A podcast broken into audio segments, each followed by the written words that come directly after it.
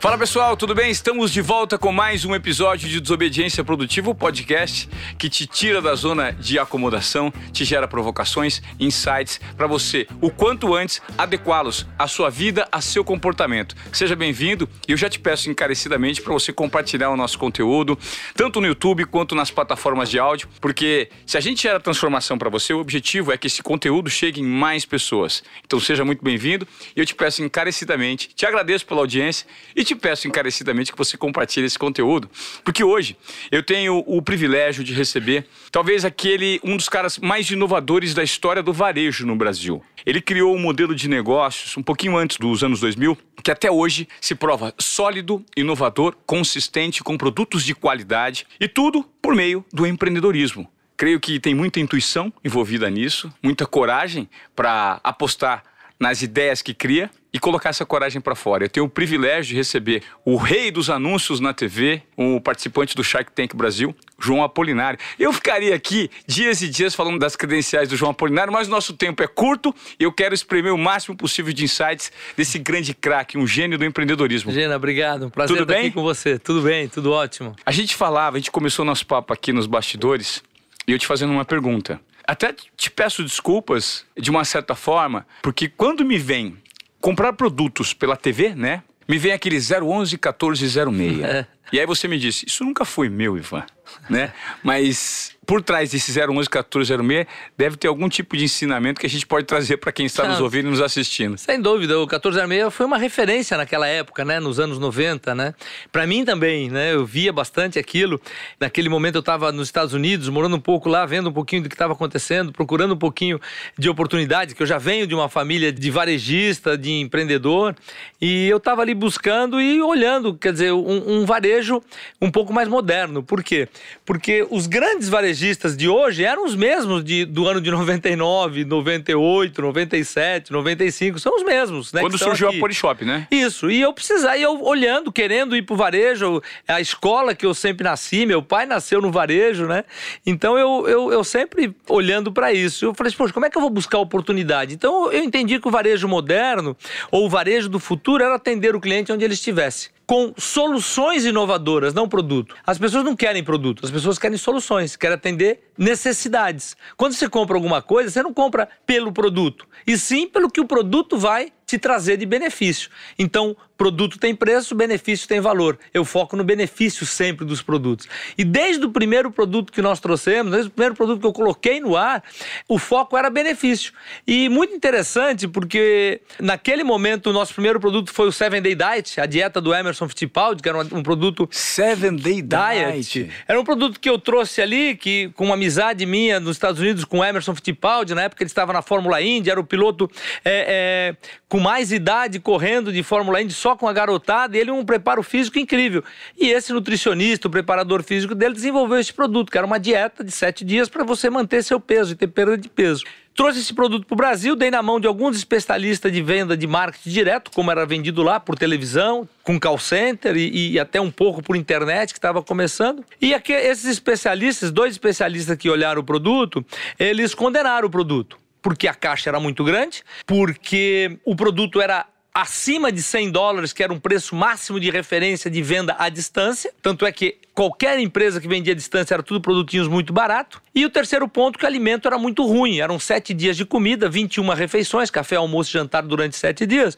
E a comida tinha uma característica da comida americana, né? Esse, esse- o Gary Smith, que era o nutricionista do Emerson, ele morava no Colorado, então era muita pimenta, era uma, uma comida muito ruim. E ali me veio meu insight na hora. Aquilo que era um problema para eles, eu falei, poxa, eles não estão entendendo qual é a história desse produto. Esse produto não era para quem queria comer bem, esse produto não era para quem queria uma caixa leve, pesada ou isso ou aquilo. O produto era para quem quisesse perder peso. Então, se você quiser comer bem, você vai no teu restaurante predileto, vai comer uma massa, vai comer uma carne. O que eu estou, a proposta era o quê? O benefício. Qual era o benefício? Perda de peso em sete dias. E não a qualidade do produto ou o sabor dele em não si. o sabor dele em si, não o, o- ou seja, era muito mais barato do que uma semana no spa, né? Era 250 dólares como referência na época, que era 250 reais, era quase um para um. E um spa uma semana era muito mais caro que isso. E outra coisa, eu sempre entendi e a Polishop foi criada dentro desse pensamento que tudo aquilo que você entrega benefício as pessoas valorizam muito, todo mundo quer benefício. E os três principais benefícios, as coisas que as pessoas mais dão valor, é tudo aquilo que está ligado à saúde, beleza e tempo. Esse é o tripé. Então, nesse produto eu entregava saúde, que era perda de peso com alimentação saudável, era um detox. Eu entregava tempo, porque as pessoas não precisavam esperar ou ficar sete dias no espaço saindo da sua rotina. E a beleza estava diretamente ligado que você, desde o emagrecimento, que tem como referência a pessoa tá um pouco mais magra, tá um pouco. como até uma mudança na tua pele, porque era um produto, já naquela época, já um produto vegetariano e um produto vegano, né? Então, que era uma coisa que é, não tinha, e tinha ali um material didático que ajudava você a meditar e tudo. Então, toda a Polishop, ela foi dali, ela nasceu com esse insight, que era o quê? Tudo que te entrega saúde, beleza ou tempo, ou os três juntos, e tudo aquilo que realmente te entrega produto. Eu não acredito que a pessoa acorde de manhã querendo comprar um grill como nós fizemos e lançamos o grill Jorge Forma, ou uma centrífuga. Ela acorda de manhã querendo tomar um suco de fruta natural feito na hora. A centrífuga é só o meio mas o que você busca é o fim. Então, é mais ou menos assim que eu entendo do varejo. E atender a pessoa onde ele estiver. O que é atender a pessoa onde ele estiver? Se eu estiver na minha casa vendo televisão, eu posso comprar. Se eu estiver num shopping andando, eu posso comprar. Se eu estiver navegando no e-commerce, numa internet ou num qualquer site, eu posso comprar. Ou seja, qualquer forma que a pessoa puder comprar, o varejista tem que estar é, disponibilizando essa ferramenta. Infelizmente, o e-commerce no mundo tomou um caminho que eu entendo que foi o caminho errado. Ele tomou entrou no, no mundo do caminho do desconto. E eu entendo que o papel do e-commerce é o papel da comodidade, da informação, do conforto de você estar tá comprando ali no sofá da sua casa a hora e o momento que você quiser. E não necessariamente do menor preço, né? E não necessariamente do menor preço. O preço é um, uma consequência de você buscar, de você procurar, daquilo que está te entregando de serviço e tal. Porque às vezes você paga o menor preço e não recebe o produto. Também pode acontecer. Enfim, então ficou durante um bom tempo, isso está acabando, mas ficou com esse, é, com essa estigma de falar: não, eu vou comprar na internet porque lá é mais barato. E é mais barato porque, ah, porque não tem loja, porque não tem vendedor, porque é, é, não tem o estoque em cada loja. O que não é verdade, porque você tem outros custos que acabou se provando, tanto é que muitos e-commerce ou quebraram ou tiveram que se fundir, ou seja, trabalharam anos e alguns ainda trabalham no negativo, no vermelho, dando prejuízo. É, e por que isso? Porque não está operando um preço viável, racional para um varejo é, realmente que é, seja sustentável. Porque não adianta nada você é, ser cliente de uma empresa que depois de um ano, depois de seis meses, não existe mais. Né? Esse é o ponto, é você atender o consumidor da melhor forma possível, que é outro benefício. Todo mundo quer ter uma experiência na hora da compra. A pessoa não quer ter uma má experiência, a pessoa não quer ir lá só comprar barato. O que a pessoa quer? Ela quer ter uma experiência gostosa, de fazer, de que seja um momento prazeroso. Ninguém compra para ter problema, ninguém compra para se aborrecer e muitas vezes acaba acontecendo, infelizmente. Eu creio que durante a trajetória do surgimento da Polishop, você pegou o e-commerce lá no começo. Ocorreram várias transformações e uma expansão muito grande no digital. Eu queria que você compartilhasse alguns momentos, João, em que você teve que reformular, seguir novos caminhos. Aquele lance da tentativa e erro. Teve muita diversidade nesse caminho de crescimento da Polishop? O tempo todo. Empreender é isso, né? É você acertar mais do que errar. Você erra e acerta todos os dias, todos os momentos. O que você precisa é no final do dia você teve uma, quantidade de acerto muito maior. E o nome do jogo é teste. Ou seja, o game é testar. Você tem que testar, agir rápido, não ter medo de errar. Todo mundo pode errar e deve errar, porque só quem não erra é quem não faz. Ou seja, então você precisa fazer. Empreender é isso, é você estar fazendo, estar fazendo, questionando aquilo que já existe. Inovação é isso. É até o título do meu livro, Inovar é questionar aquilo que já existe. Ou seja, questione, às vezes dá errado, às vezes dá até certo. Não tenha medo de errar, erre, mas corrija rápido. Erre rápido. Seja rápido, seja efetivo e cometa erros novos. Aquilo que você já errou e já percebeu que não dá certo, você tem que não repetir e buscar novas opções, novas oportunidades e aprender com seus erros. É sempre no erro, sempre no problema, sempre numa crise, nós temos muitas oportunidades e nós temos que procurar exatamente isso. Encontrar, não focar no problema, e focar no aprendizado e nas oportunidades que acaba trazendo um erro ou um problema no dia a dia da empresa ou do empreendedor. Um grande líder de um negócio sólido como o seu, ele precisa o tempo inteiro estar conectado com o que existe no, de novo no mundo. E esse mundo digital, esse mundo em transformação que a gente vive, a todo momento ele proporciona novidades para gente. Recentemente aí nós tivemos o lançamento do metaverso, que muita gente não entende o que é. Como é que o João Apolinário, diante de todo esse conhecimento voltado para esse ramo que ele atua, ele consome informações para se manter atualizado? Olha, o que não falta no mundo digital é informação. Sim. Tem informação de boa e má qualidade. Nós é. temos que saber filtrar isso, é, né? Talvez eu tenha, eu tenha me expressado até mal, porque quando eu falei informações, informações tem mesmo. Talvez seja conhecimento. O João Apolinário hoje ele estuda, ele pesquisa, ele se referencia no quê? É no contato com as pessoas? É no próprio dia a dia?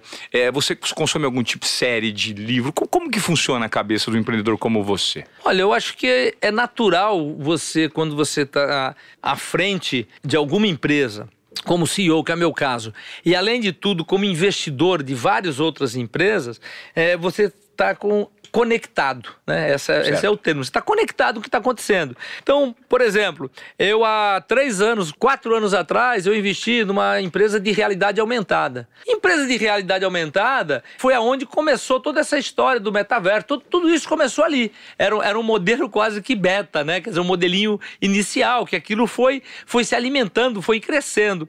É, então, você estar conectado com tudo aquilo que está acontecendo de novo e você não ser é, uma pessoa que fica fica negando tudo aquilo que aparece, né? Porque naquele momento eu poderia ter, poxa, isso aqui é uma bobagem, né? Você ter lá é, realidade aumentada e tal. Não, eu, eu sempre gostei de me conectar, de ver, de aprender. Eu acho que é muito importante você estar aberto à inovação.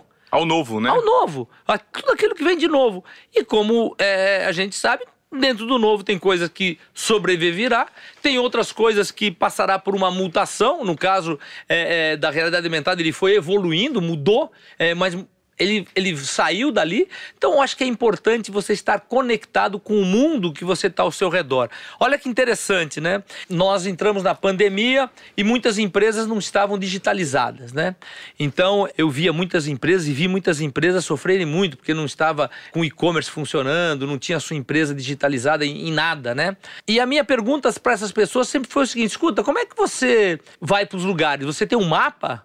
Ainda você tem um aplicativo no seu mobile? Ah, não, tem...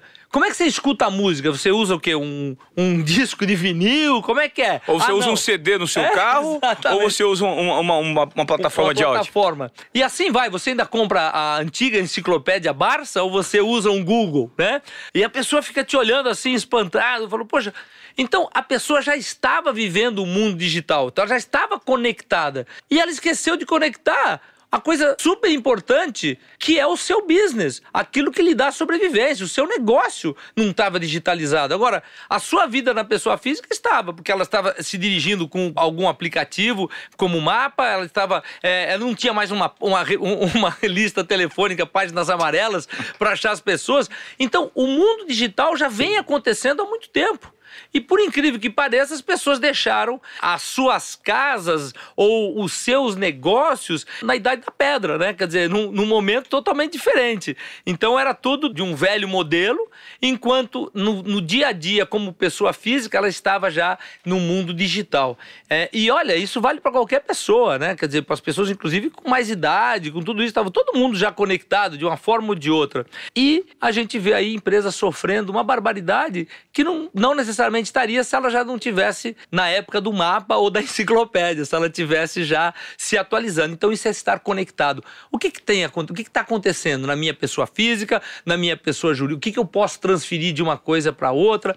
Isso eu entendo que é estar conectado. Estar conectado não é você estar ligado com uma empresa com a outra. Estar conectado é você estar conectado com o mundo. Ah, não, na minha época, na época daquela pessoa, não tem época. A nossa, nós estamos vivos, a nossa época é hoje. O, o que ficou foi passado. E o que vem é futuro. Não adianta você ficar olhando o passado. Você tem que olhar o futuro, quais são as oportunidades que tem para frente, quais são as tendências. Ah, isso eu não estou entendendo bem. Busca que tenha informação, mais do que nunca. Antigamente você ter informação era uma coisa complicada. Hoje você entra na internet você sabe tudo. Né? Se você perder um manual de uma coisa simples, você entra na internet, você tem um manual. Ainda você tem lá uns 50 caras explicando no, no YouTube como é que você faz aquela, aquela instalação, aquela preparação, aquela limpeza, qualquer coisa. É, aquela receita. Então não existe mais hoje essa desculpa de você falar, poxa, eu, eu não sei como fazer, eu perdi o manual, ou eu deixei de fazer isso por causa.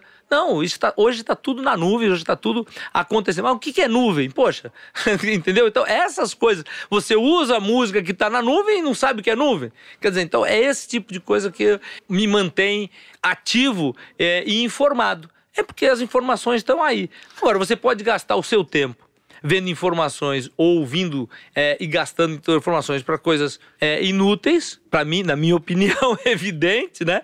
Ou para coisas, informações e conteúdos de qualidade, como existe para caramba no, no, mundo. Então, esse mundo digital ele nos permite a você.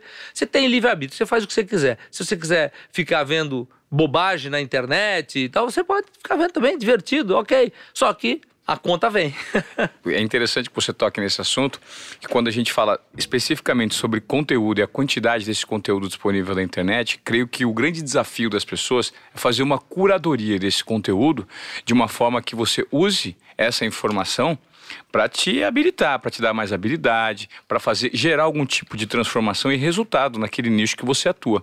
Ao contrário do que muitas pessoas uh, acreditam, Hoje a gente vive um momento de o que o Mário Vargas Llosa diz de contracultura. O digital proporciona acesso a todas as informações a todo momento, mas não informação de qualidade. Isso dá a falsa sensação de que o fato de você acompanhar a última fofoca do momento, a última discussão do Big Brother, faz com que você esteja é, dentro de uma corrente de pensamento que você acha que você está sabendo de tudo que está acontecendo, mas você não está investindo em conteúdo de qualidade, né? Você e o que o Vargas chama de cultura da bisbilhotice ou contracultura, né? Que passa aquela falsa sensação. Por quê? Porque o ser humano ele quer estar tá anestesiado hoje em dia.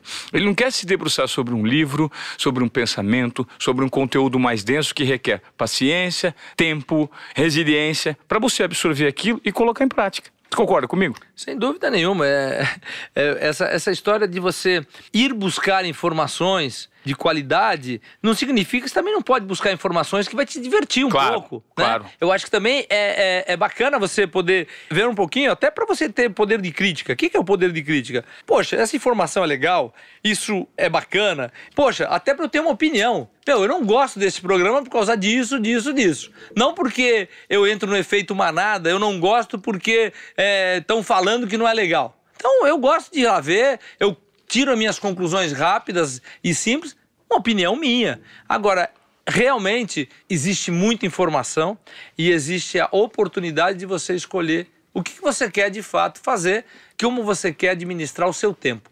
E tempo é uma coisa preciosa, né? Porque tempo é vida.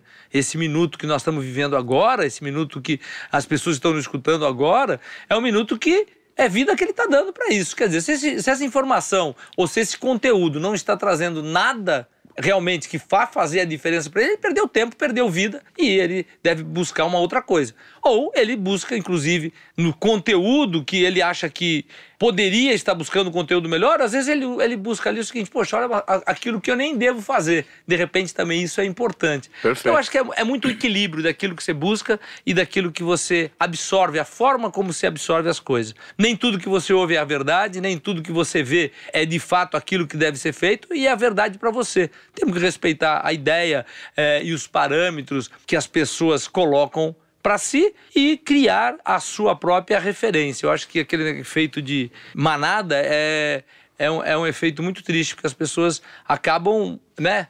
Todo mundo tá correndo pra direita, o cara vai. Daqui um pouco tá, tá indo pro outro lado, vai também. Por quê? Eu não sei, mas tá todo mundo indo, deve ser bom. Ninguém se diferencia, né? Ninguém às vezes tem a personalidade suficiente para criar o seu próprio modelo de negócio. Dá vazão à sua própria personalidade e deixar de se balizar no que o outro produz, porque aquilo deu certo pro outro e não para si mesmo. Diante disso, eu tenho uma pergunta que a gente tá já chegando ao fim desse bate-papo do Desobediência Produtiva, João, eu queria te fazer uma pergunta que é a seguinte. Hoje em dia, a gente vive esse momento de oportunidade de empreendedorismo para aquelas pessoas que querem dar vazão para a própria paixão. Mas os tombos a gente nota que eles são muito maiores hoje em dia do que os êxitos. né?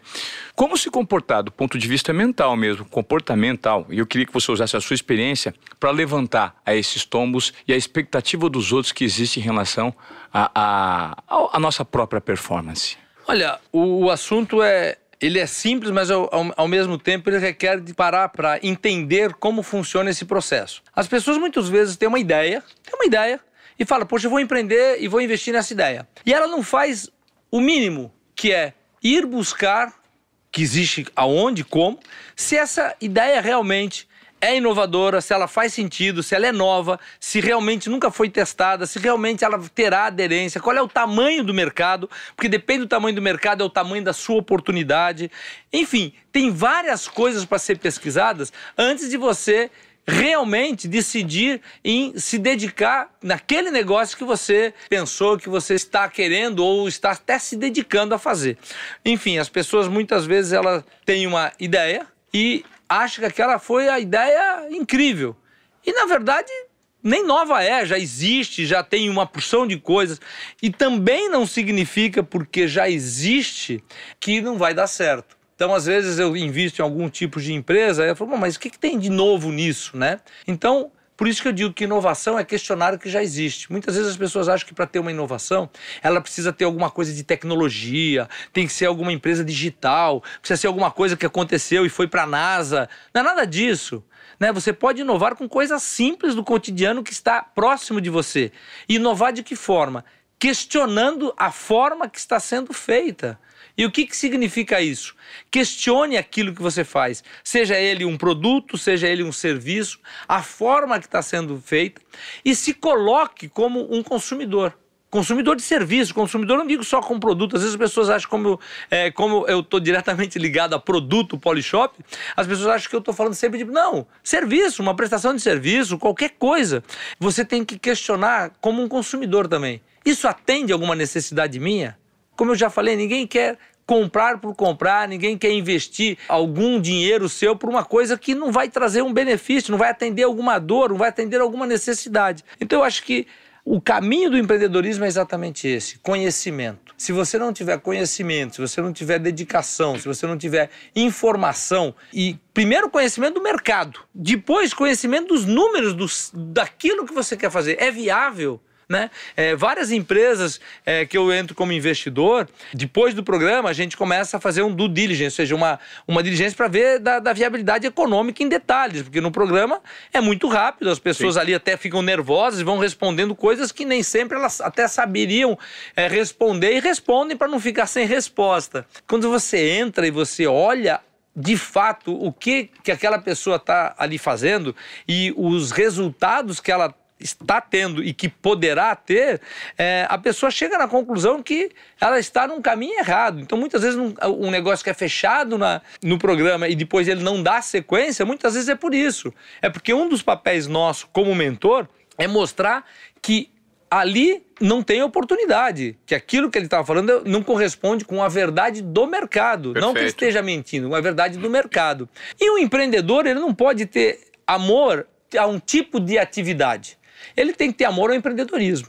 Né? então, quer dizer, eu gosto, eu sou investidor de empresa de tecnologia, sou investidor de empresa de salão de beleza de cabeleireiro, que é o, que é o Mega, que tem inovação dentro dele, é, de empresa de, de automação, de agora empresa de tintas, é, de decoração, tintas para decoração, ou seja, é, segmentos totalmente diversos. E não significa que não são inovadores. Agora, o que, que eu faço? Eu entro com uma equipe, faço uma análise do negócio e vejo se realmente ali tem a oportunidade no qual aquela pessoa acredita que tem, mas ela não se aprofundou no mercado, não se aprofundou nas oportunidades que tem. Então, isso é muito importante para quem está querendo começar a empreender. Ou seja, se informe, pesquise, estude muito bem antes de você investir o seu tempo, que é o seu principal patrimônio, e o seu dinheiro, que é o seu segundo principal patrimônio, que você, é, sem ele, você acaba tendo muito problema para você viver, sobreviver, inclusive, às vezes comprometendo até a tua vida, a vida da tua família e tudo. Então é muito sério. Tanto é que muitas vezes eu até é, é, oriento aquela pessoa, ah, eu tô com dinheiro, queria empreender. Eu falo, ah, então faz uma coisa, vai, procura uma franquia, procura alguma coisa assim, porque você vai terá alguém por trás te auxiliando, te orientando, te instruindo, te ajudando a você empreender. Agora, você sair do nada, do zero, de uma ideia e empreender, sem você realmente ter uma pesquisa profunda, é muito perigoso. E infelizmente acontece bastante é, e eu já me deparei com várias pessoas assim e é bem chato porque a pessoa tem um sonho e você tem que chegar para ela e falar meu você está num caminho totalmente errado você tem que pivotar, por isso que tem a expressão pivotar, né? Pivotar é você mudar completamente o rumo que você está fazendo, a forma que você está fazendo é, e o modelo de negócio que está fazendo. E muitas vezes pessoas até é, entendidas naquele segmento, né? Pessoas que nem eu, eu dou exemplo, né? O caso da, da, da, Decor Colors, que é essa empresa última que eu investi na de tinta, que ele conhecedora há mais de, de 15 anos no mercado de tintas. E eu falei, olha, para esse segmento você está errado o negócio é legal, mas você precisa entrar para esse, esse, esse caminho. Vamos fazer desse jeito, vamos dar oportunidade para pessoas empreenderem junto com a gente, porque nós entrarmos num mercado super competitivo, que é o mercado de tintas com grandes, não é onde nós temos a oportunidade. A nossa oportunidade está tá, nós estarmos entrando no mundo da decoração e no mundo é, no qual nós teremos pessoas que queiram empreender conosco, que são os pequenos pintores, pessoas que só vendem a mão de obra, nós darmos oportunidade para eles estarem empreendendo com a gente. Você cria um exército de força, cria um exército de distribuição. E um exército de criatividade e inovação. De criatividade e não de commodity. Porque entregar tinta é entregar commodity. E é, e é um segmento é, super batido. Como é que você vai inovar no negócio de tinta? Né? Então você pode inovar mesmo com um, uma coisa que é uma, uma indústria antiga, é, que é uma indústria que, desde que existe casa, eu acho que existe tinta, antes era, era, era de, de corantes naturais, o que for, mas enfim, um negócio super antigo, milenar, e você tem a oportunidade, mesmo em coisas tão antigas, tão milenares, você tem condição de inovar se você conseguir olhar com essa, com essa cabeça. E empreender com inovação e fazendo da, do empreendedorismo um propósito. Qual é o propósito? É levar a oportunidade para outras pessoas estarem empreendendo com você. Então é exatamente isso que a gente está fazendo, é exatamente isso que eu gosto de fazer. Trazer pessoas com você, ou no seu CNPJ, ou eles empreendendo, eles estarem com você empreendendo e entrando no seu propósito. Qual é o propósito? É porque só o empreendedorismo, ele constrói, ele transforma a vida, ele gera riqueza, ele faz as pessoas terem uma vida melhor, ele é o grande é, pagador de imposto, é o grande gerador de empregos, é aonde faz toda a diferença das pessoas é você realmente ter milhares, milhões de pequenos e médios empreendedores. É isso que faz a diferença. São as grandes empresas, não é nada disso. São os pequenos, os micros, os pequenos e os médios empreendedores que fazem é, esse Brasil, que fazem o mundo progredir. Principalmente no Brasil, a gente viu o que aconteceu quando com essa crise toda da, da pandemia, quando essas pequenas empresas começaram a fechar, quantos empregos né, foram destruídos exatamente por quê? Porque eram empresas pequenas, né, negócios pequenos, cada um gera dois, três, quatro, cinco empregos. Você imagine milhares desses, você vai multiplicando isso, você vê que tamanho que você chega. Então, só empreendedorismo é capaz de fazer isso e esse é o propósito, é por isso que eu gasto ou ocupo é, ou invisto um bom tempo da minha vida falando de empreendedorismo, levando uma mensagem de otimismo, inclusive, num momento que as pessoas em função dessa, de, desse momento que nós vivemos é, e, estamos ainda no final dele, é, que as pessoas estão tão desmotivadas. Então é muito importante que as pessoas tenham motivação, acredite, inclusive no Brasil, porque independente de governo, independente de política, independente da economia, é, do PIB, tem momentos que o PIB estão crescendo, tem gente quebrando, tem momentos que o PIB está caindo e vai ter gente ganhando dinheiro. Então, esquece, entre aspas, isso e cuida do seu negócio, se preocupe com o seu negócio e faça com que o seu negócio realmente tenha futuro, tenha é, capacidade de fazer a diferença na vida das pessoas que estão ao seu lado, das pessoas que estão com você empreendendo. Insights, provocações e uma verdadeira aula de empreendedorismo aqui de um dos grandes reis do varejo no Brasil, né? É, João Apolinário da Polishop. Cara, eu queria muito agradecer, João, o seu tempo por essa aula que você nos deu aqui. Eu creio que você que esteja aí em casa, ouvindo, né, assistindo ao Desobediência Produtiva, independentemente da sua tarefa. Se você está fazendo uma um exercício físico, está lavando uma louça, está passeando com seu cachorro, está viajando, está indo de casa para o trabalho, do trabalho para casa, compartilhe esse conteúdo. Aqui no Desobediência Produtiva, o nosso objetivo é gerar esse tipo de reflexão e provocação para você que está em casa, para que você mude seu comportamento, entregue mais do que esperado, quebrando alguns protocolos. De repente, essa fala do João Apolinário que você precisava ouvir hoje. E se você curtiu, Faz o seguinte, compartilhe esse conteúdo para que mais e mais pessoas tenham acesso a esse tipo de provocação que a gente gera aqui, porque o nome desse podcast é Desobediência Produtiva e não é à toa. Então, muito obrigado pela sua audiência. João, gostaria de agradecer o seu tempo. Obrigado pela sua curta aula aqui que serviu para muita gente e para mim também. Obrigado, tá? é um prazer poder estar aqui, é um prazer poder estar dividindo um pouquinho é, e levando um pouquinho de uma mensagem de empreendedorismo e de crescimento daquilo que funcionou para mim eu espero e desejo que funcione para todos que estão aqui conosco. Tá certo. João Apolinário, mais um grande convidado no Desobediência Produtiva.